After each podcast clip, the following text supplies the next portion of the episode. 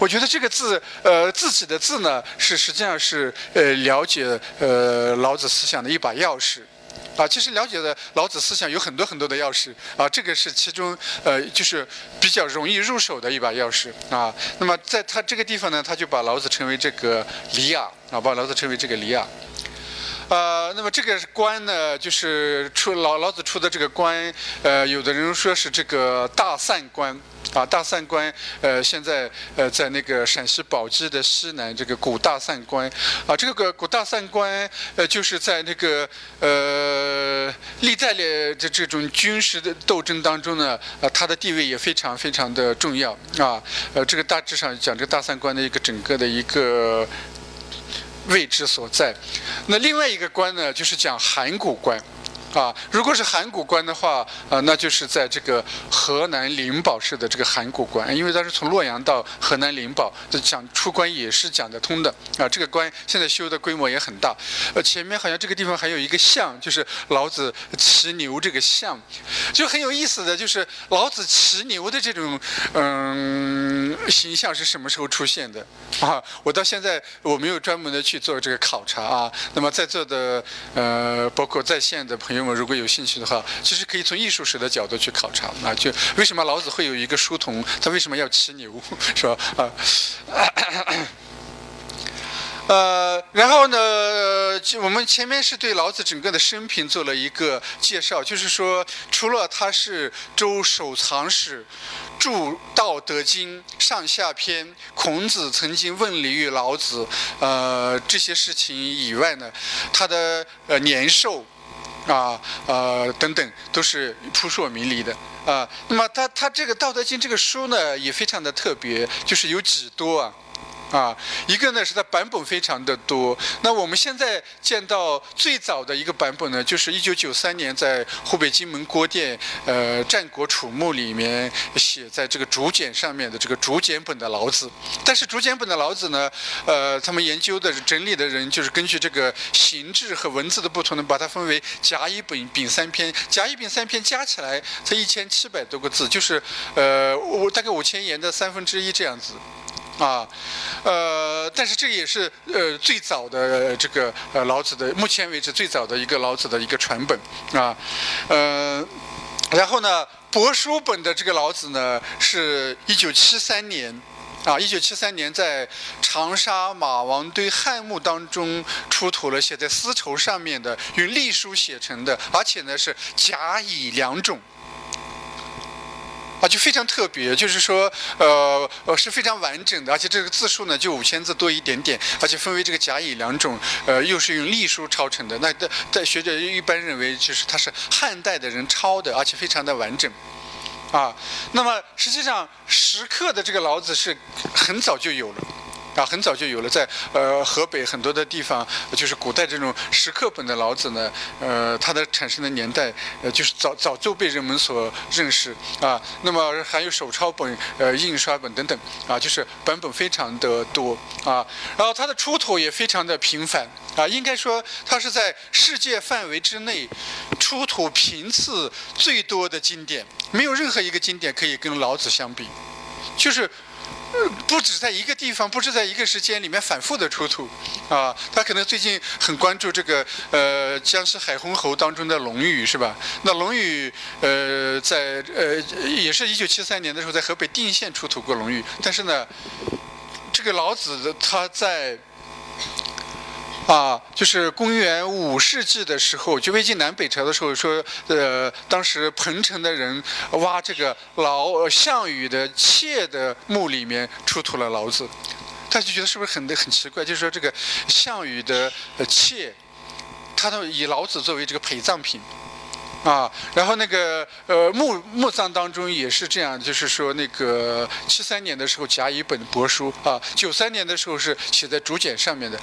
那么北京大学从文物市场上买回了一批西汉的竹简本的老子，那么这个就比较有争议，因为它没有出土的地方。啊，但是也有很多人做研究，啊，呃，另外一个呢是注解非常的多。那我们现在看到那个最早比较完整的注释老子的，就是解老育老，而且韩非子的这个解老育老呢，就是德经在前，道经在后。啊，这里面也顺便跟他讲一个常识，就是说，呃，传统的这个呃《道德经》的一个编排呢是德经在前，道经在后，啊，到王弼他们之后就是把它颠倒过来。然然后有的人就说，《道德经》是不是称为应该成为《德道经》呢？啊，其实这个也大可不必。为什么呢？就是说古书的这种次序呢，呃，比如说太史记的这个太史公自序，它都是放在最后的。啊，呃，那么也就是说，在这个战国时期，韩非子啊，呃，对老子有一个比较系统的一个解说，而且呢，韩非子这种解说呢，他是体例非常的呃分明，解老就是从哲理上去解释老子。啊，岳老是什么呢？就是用很多的故事来印证老子的思想，或者是说用老子的思想去为这些故事当中阐发他的哲理，这是两个题材不一样的。啊，呃，那和尚宫章句呢，是汉代早期就是比较道教化的一种经典啊，呃，包括这个老子指归啊、降耳注啊，这个都是道教呃方面的。然后那个魏晋时期有一个天才哲学家，呃，他注了这个老呃老子。那么呃王弼呢，呃，当时他们就讲这个以无为本。啊，那么魏晋玄学有纯有和纯无，那么呃就是推崇无。王弼注老子呢，就突出老子无的这种思想。那么在明代的正统道藏里面搜集到这个的呃《道德经》的这种传本呢，就四十一种啊。我们非常熟悉的宋思邈。傅毅，傅毅是唐朝初年的学术家，尹志章诗人啊，陈玄英是道士，呃，唐明皇就唐唐玄宗啊，李荣也是道士，杜光庭呃也是道士，范应元是学术，范应元、司马光、王安石、王庞、苏辙、吴承，他们这些人呢，呃，都是呃当时非常重要的这个思想家，呃呃，那当然我们有的人觉得他们是文学家，其实他们的整个的一个呃文化根底。是际上是在思想方面啊，呃，包括明代的这个高僧憨山德清，啊，焦弘也是明代的，魏源和王夫之呢都是清代的。就说这个注释老子的呢，可以说是代有其人，而且呃，涌现出来一大批这个呃非常有水准非常高的这种老子注释的这个著作啊。那么这个老子这本书的翻译呢，也非常之多。啊，我们前面讲到了，就是说庞普先生，呃，说联合国教科文组织有一个统计，呃，然后我认识一个海外的一个学者，他的中文名字叫泰密霞，啊，他自己专门做了一个统最新的一个统计，他就说老子的翻译的版本有七十二种语言，然后有一千五百四十八种，那我想这个后到后面的话，这种翻译还会多，啊。呃，那么还有一个呢，就是我们一开始讲到的，说老子的对老子的误解很多啊，说是权术啊、后黑学啊、阴柔啊、消极啊，这是一方面的误。这种误解就是说对老子的思想采取一个贬低、排斥的这种角度。那还有一种误解呢，就是觉得，哎呀，这个呃老子的思想呢，就是呃最高明的啊，说老子思想里面蕴含着惊天的秘密，你读了老子这个书，什么书都不用读了。啊，这个其实也是一种误解。啊，这是也是一种误解。那么，大家现在看一下，就是这个是湖北荆门郭店当中的一个老子，这个是帛书老子，就是写在这个丝绸上面的。这是那个刻在石碑上面的老子，这个是老子的注本和各种那个呃翻译本啊翻译本。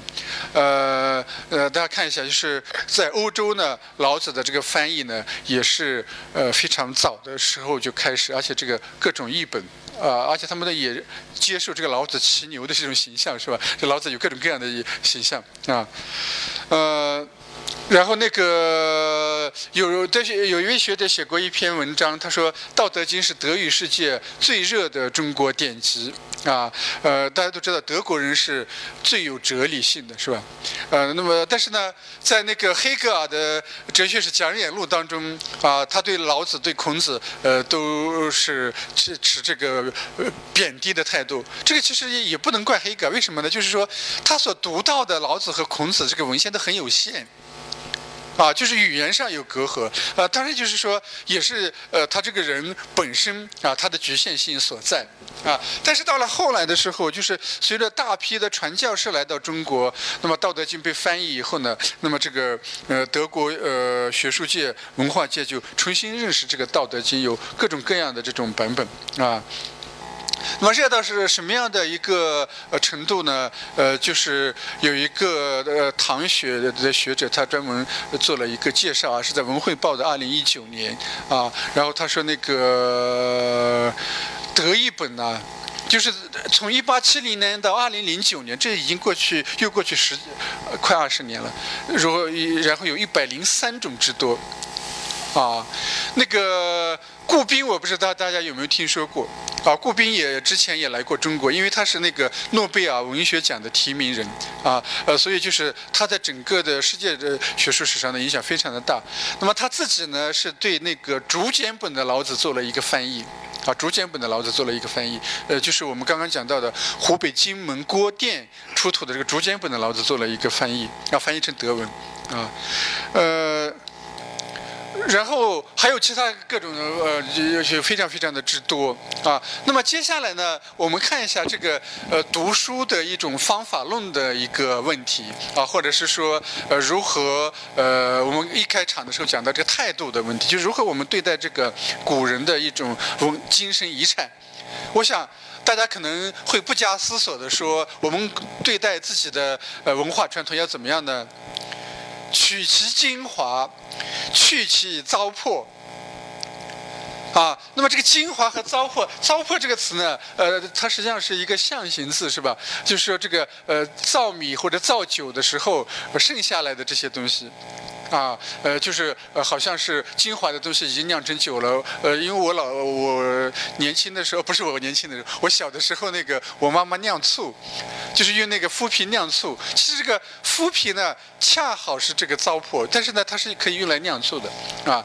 呃，庄子的书里面记载说，有一个桓公呢，就不管他他是什么桓公呢，在这个书堂上面读书，然后这个龙匾呢，就是在这个呃堂下面做车龙。啊，这个龙匾就是把他这个工具放下以后呢，就问这个桓公说：“你读的什么书？”这桓公就正襟危坐说：“圣人之书。”啊，那么是哪一个圣人？当然这个呃就没有必要深究了。呃，这个龙匾和这个刚才这个老子的问题有点像，说人还在不在啊？说没有了。他说：“既然人都死了的话，那这个你读的都是圣人的这个糟粕啊。”结果我们看一下这个庄子这个文笔是非常生动的。这个桓公怎么样呢？勃然作色啊，怒，脸色变了，发怒。啊，说这个呃，桓公一生气，这后果肯定很严重，是吧？因为他们这个呃，手握生杀大权，说寡人读书，工人焉得而知之哉？我们现在讲这个工匠精神，啊，其实这个呃工匠在古代社会里面，他的地位是比较低的。但是庄子的特别之处就是说，最有智慧的人恰好是这些工匠这一类的人，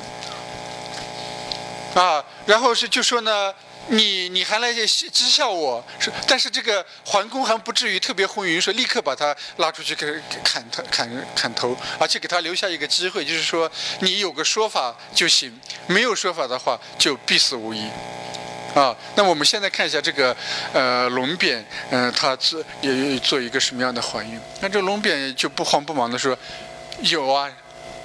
有说法呀。他就是我告我，我就用我做龙子这个经验来讲。那么这里面呢，就是好几个这种成语啊，就是出自于这里得心，尤其是得心应手这个成语。啊，他说呢，我现在做这个车轮的时候太快的话就怎么样呢？苦而不入，这个苦大家注意一下，这个苦就是很艰涩，就是你你很快嘛，就是呃不够光滑，所以呢这个车轴就没办法穿到这个车轮当中去。太徐呢则干而不固，大家注意一下，这干呢，这干干和苦不是指味道，而是它指它这个表面的粗糙程度。就说呃太慢的话呢，呃就太光滑，就就固定不了，这车轮很容易脱落。然后说不干不苦啊，啊，就说这个呃不是太光滑，又不是呃太这个粗糙，然后说呃硬于手，厌于心，这就是被后世演化成得心应手。他首先是说意与手，就是和自己的呃手呢，好像是合为一体一样啊。然后在心里面呃很满意，就是说我想怎么样做，他就是什么样的样子啊。然后说这里面有非常高妙的东西，至妙。啊，就是最美妙的东西，但是呢，这个东西呢，我我教不给给我儿子也学不会，啊，我儿子从他想学也学不到，所以呢，我呃六十岁的呃已经到六十岁了，我还在这个地方做笼子啊，我我我我想我们大家可以可以考虑一下，就是说，无论是学术方面也好，思想方面也好，很多大部分的情况底下是一代不如一代的，包括京剧啊，包括越剧等等。但是也有这个青出于蓝呀，胜于蓝的这个情况。但是呢，这个就是说，呃，每个人的这个学问呢，包括你的技术呢，都是深造自得的啊。无论再怎么样高明的老师，啊，都不能够完全的替代你的学习啊。他他这个地方主要是讲什么样的问题呢？他说我你看我现在做笼子做的得心应手，我的儿子都教不会，对，或者是说我儿子想学也学不到。那你教的你说的这些圣人之言，你又不是圣人的儿子，是吧？即使说圣人的儿子也学不会，你相隔那么远了，你凭什么讲说你的你的那个就是圣人之道呢？啊？所以他说那个，而且这个圣人呢，呃，可能一一辈子又非常的坎坷啊。说这个怀其宝群而死，啊，怀其宝是什么意思？就是说他心里面的这个很宝贵的这种学术思想得不到世人的理解。这个群呢，倒不一定是贫穷啊，就是说到群通没路，没有人理解他，终生很孤独。啊，不，呃，所以有一个说法叫什么呢？自古圣贤。皆寂寞，但是这个圣贤，我们都都把它理理理解成这个呃政治人物，其实思想家更加是这样子的啊。呃呃，然后说那个他留下来的地方是什么？都是糟粕嘛啊。呃，他讲这个话以后呢，呃，这个桓公也没话说了啊。那么在《淮南子》当中呢，他就引用了这个老子的话说：“道可道，非常道；名可名，非常名。”啊。就是从这个时候呢，我们才正式进入了做了这么多的铺垫啊，其实都是呃要让大家希望大家更立体的，或者或者是呃比较深刻的来理解老子思想它产生的一个背景啊。那么对于这个呃老子思想常见的种种误解啊，大概就是我们从这几个方面呃来讲。啊，就是小和大的问题，强和弱的问题啊，我们的感官和我们的实际感受之间的关系的问题，和要不要竞争的问题，柔弱，呃，是如何去理解啊？然后无为。渔民的问题该怎么样去辨别啊？大致是呃这样几个方向啊。那么刚刚那个呃主持人呢老师在这里介绍的时候，是我平生的第一篇文章，呃就是呃讲那个老子的啊，确实是这样。就我一九九三年的时候，呃就实际上是大学三年级嘛。啊，当时我们南大哲学系有一个征文比赛，呃，然后呃，我这就写了一篇文章。那这个文章的题目呢叫《理想社会道辩证法》，是对老子思想。那为什么要写这篇文章呢？就当时那个李泽厚先生的《中国古代思想史录》，这个是他新版的一个版本。啊，呃，第一版的分批不是这样子的，但是因为可能那本找不到，我所以我呢，我在这个地方给大家展示了一下三联版的这个新版的这个思想史论。那么李先生的这个这中国思想史论呢，影响非常非常的大。为什么影响非常的大呢？就是说他是从这个社会历史的这个角度，而不是从阶级斗争或者是从这个意识形态的角度去讲这个中国古代思想。啊，就是呃，首先我们要呃肯定这本书对整个。九十年代的中国学术思想界，包括对我们我们当时这个年轻的学子有非常大的影响，啊，呃，这个首先要肯定。但是呢，李先生在这这个书里面，他就讲，他说这个呃老子这个思想呢，就是要人们像浑浑噩噩，像动物一样的生存啊。你看说他这个什么五音五色，讲这些东西都反对。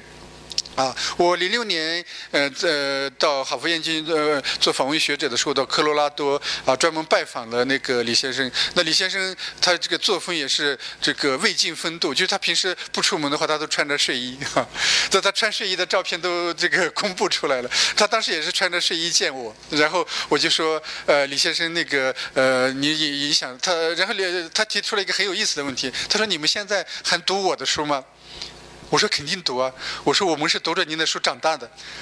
啊，然后他很高兴。然后后来我就跟他说，呃，我的第一篇论文呢是讲这个老子的思想，跟您那个呃观点不一样。然后他说你说来听听，我就跟他讲了一下。然后他点头，他说哦，应该是这样子的。呃，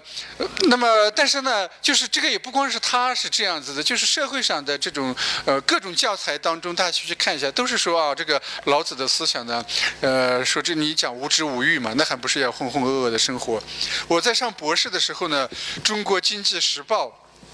啊，有一个人，呃，那个人他的署的笔名叫房向东，然后就批评老子。结果到后来的时候，就他写一篇，我写一篇，呃，大大概我们呃前后辩论了五六个回合，啊，就是呃讲这个呃老子思想去如何去理解的这样一个问题。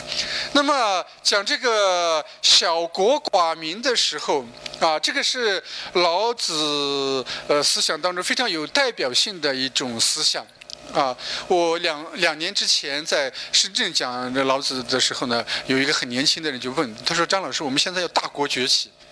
啊，我们要这个奋发图强，啊，你还讲小国寡民，但是你这个该怎么样去理解？”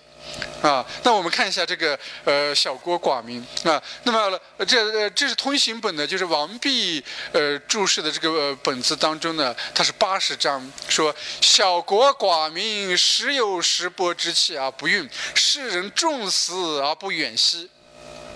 就是国家很小，人口很少，但是呢，大家注意，首先我们现在看一下这个小国寡民的情况底下有什么东西呢？就石帛之器，就是这个代指各种各样的器具嘛，啊，代就是它物质的这种工具，实际上是非常发达的。但是呢，有啊不用，大家可以可以思考一下，有啊不用是一种什么样的状态？啊，然后呢说使人重死而不远徙，就是每个人都爱惜自己的生命，不愿意迁徙到其他的地方去。啊，我们说这个安土重迁。啊，我们被讽刺为这个呃小农意识，但是从另外一个角度来讲的话，为什么他不愿意离开自己的故土呢？那我们现在城市管理的一个非常大的一个问题，不就是流动人口的这个怎么样去安置他们，怎么样让他们安居乐业吗？啊，那现在各个世界各国移民问题是一个非常大的一个问题，是吧？啊，然后那个说呃有舟。有船有车，没有必要去乘坐他们，啊，有甲兵，就是军事力量也非常的精良，但是呢，没有必要把他们摆设出来。然后民众在这个时候怎么样呢？就洁身而运之。那有的人说，好不容易发明了文字，说仓颉造字，惊天地泣鬼神的，你又让民众去洁身运势，你这个不是复古，不是倒退，是什么呢？啊，当然我们不用着急，我们接。那么为什么会洁身而运之呢？因为这在这个时候呢，人们的生活状态是甘安其居，乐其俗啊。我吃的东西我觉得很甘美啊，我穿的衣服觉得很美好、很美观啊，我住的这个地方我很安稳啊，安全感没有，绝对没有问题。这个风俗也让我很快乐。啊，然后就是大家熟悉的这个国是指诸侯国，啊，那么这个诸侯国呢，互相可以望到，就是没有边界嘛，我不是不是在边界上修一个墙是吧？就我能看到你，你能看到我，啊，呃，不仅是这样子呢，就是说那个鸡犬之声相闻，民至老死不相往来。现在说那些年轻人要分手断交，就说老死不相往来，但是。前这个老这个时代是鸡犬之之之之声相闻，那我们从倒过来看的话，为什么说明之？因其实美其福，就是人们的生活都非常满足、非常安定、非常美好，因为没有往来的必要，所以就没有这种往来的冲动。啊，我们现在讲的就是说，人和人之之间的来往是无可避免的，但是呢，只要有来往，就很难避免有各种各样的误解。啊，你看那些那个呃小区里面呃骗那个大叔呃或者骗那个老人家的那些人都特别热情，跟你来往特别频繁。啊，那么这呃这些老人家呃，就因为平时呃可能是呃身边没有人，就特别容易在感情上被他们呃所呃这个控制啊。但是呢，老子的思想他是讲，就是说不相往来呢，是原因呢，是因为呃各实际上就是各甘其食，各美其服，各安其居，各乐其俗。啊，那么接下来再再往前追溯的话，说为什么洁身啊运之呢？因为他的生活没有那么繁琐啊。那我们现在记密码都记得头痛是吧？啊，前脚刚设一个密码，一转身就忘了。呃，然后有各种各样的这个名。那那那那它是个节，就是说用最简单的这个方式就能够记录一下一些事情出来呢。前面讲到的这个也是这样的，就是说呃没有战争啊，也不需要出远门啊。我们现在说舟车劳顿，舟车劳顿确实是很辛苦的啊啊。然后呢说他那个安土重迁。啊，然后有有的人说，呃，安的重死而不远徙，说是不是贪生怕死？也绝对不是这样的，就是珍惜自己的生命嘛。啊，那么如果他离开自己的故土，离开自己的亲人，那就可有可能会变成这个亡命之徒，是吧？大家想想是不是这样子的？啊。呃，那另外一个就是我们现在想一想，就是说，这种世界上呃幸福指数最高的呃都是那种什么瑞士啊啊，像这个就是各国家比较小的这个问题。但是呢，这里面又有另外一个问题，那那那就是说，我们作为大国的人，难道就没有幸福感了吗？那么这个幸福感从哪里来呢？实际上，呃，就是说，按照现代国家的，如果是小政府大社会的话，那么嗯，相对民众的这种呃安全感、幸福感啊，都会呃指数会很高啊。那么在这个地方，在庄子的这个《去屑》这一篇里面呢，呃，他就讲到说，这个呃，在呃古代的这些呃氏族社会当中呢，呃，就是这样的一种生活的一个状态。啊，那么为什么说呃老庄是思想一体的呢？就是我们可以通过庄子的解释来理解老子思想的这个意义。就这种社会理想社会是非常好的一种理想社会，但是呢，到后来的时候就发生一个转折，啊，发生一个什么样的转折呢？就是开始选拔，哎，说某某某很有能力，很有能，很优秀。啊，我们让他做首领，我们让他呃主持某一个事情，啊，结果呢出现这种就是开始选拔，开始分别以后，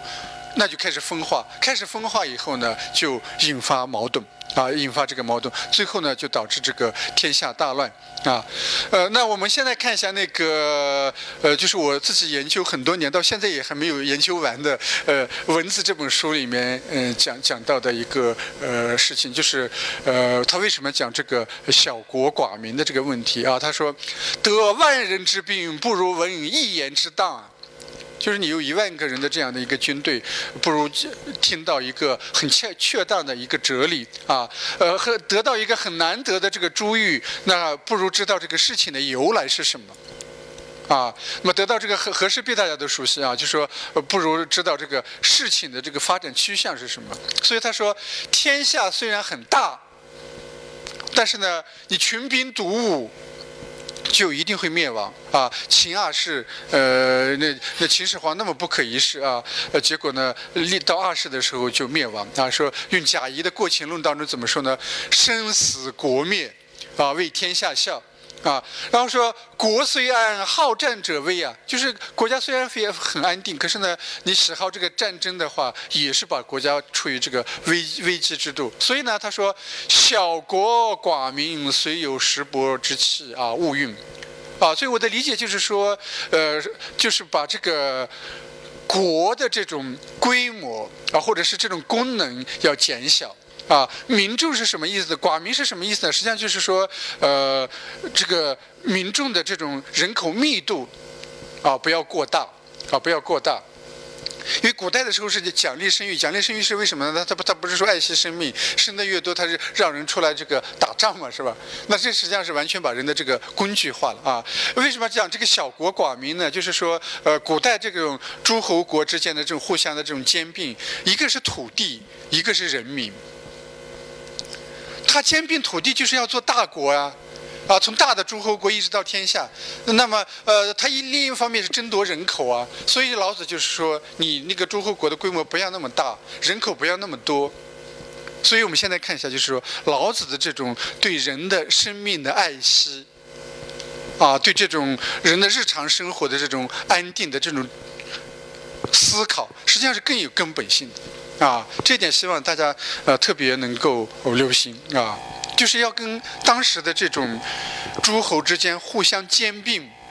用不择手段的争夺土地和人口的这样一个背景联系起来讲，你才能够理解他为什么讲小国寡民的这个问题啊。呃，那在这个《贺冠子》也是一个道家的这样一个书里，呃，包括《吕氏春秋》当中呢，就说是不是说这个强大的一定要胜啊，小弱的一定要灭啊？啊，然后那个《贺冠子》里面讲的，呃，非常的这个例子是非常的恰当，啊，就是说那个夏朝的时候，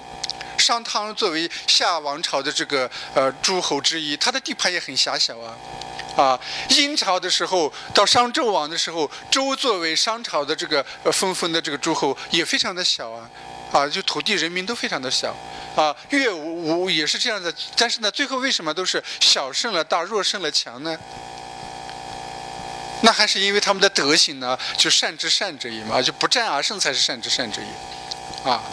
然后那个金庄王就楚庄王想伐这个陈，陈就是一个呃孔子鳄鱼陈蔡之间嘛，啊，这陈是呃楚国北边一个很小的一个诸侯国，但是呢，也有人认为，比如说我的老师王宝轩老师，他就觉得呃老子实际上是陈国人啊，都后来被楚国兼并了啊，呃，那么这个楚庄王想想。这个城让人让人去侦查啊，有的人说可不可伐，也说这他的这个呃城池很高，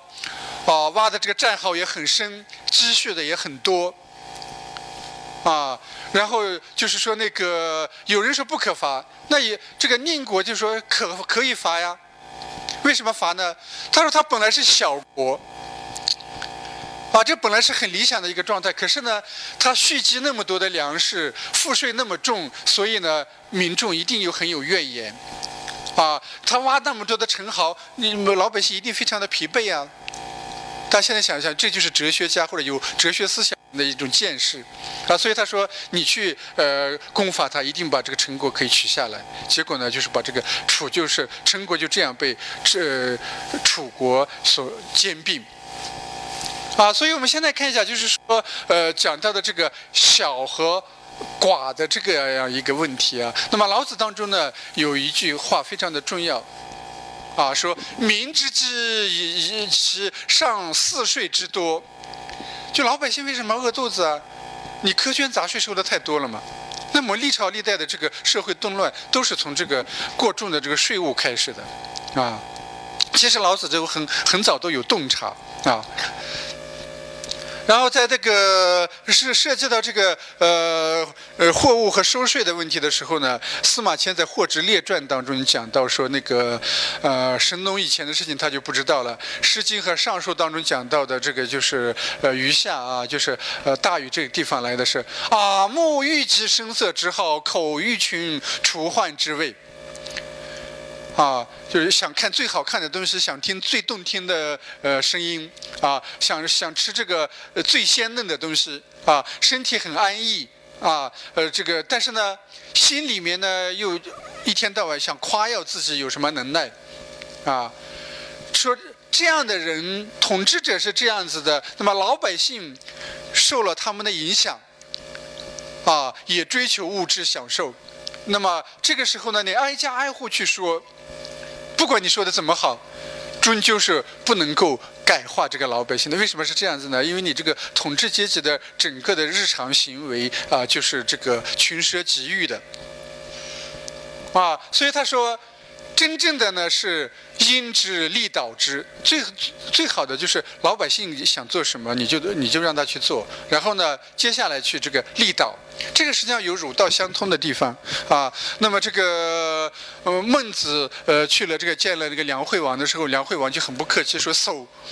你不远千里来跟我说什么？”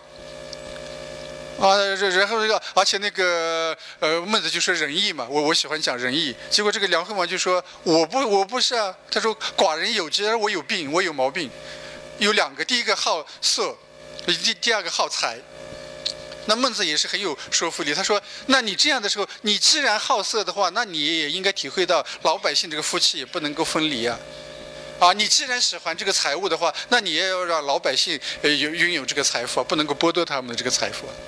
啊这个倒是跟这个呃道家的这个思想有相通之处，就是说要因之不，然后利导，因势利导，然后再其次就是教育他。啊，呃，用你这个冠冠冕堂皇的理由说，呃，我们要建设一个什么什么样的东西，你把你的财产奉献出来吧，啊，啊，奉献出来以后呢，结果被一些贪官污吏据为己有，啊，然后呢是整齐之，这个整齐之就是整齐划一嘛，啊，然后呢最不可取的就是那个和与民争利，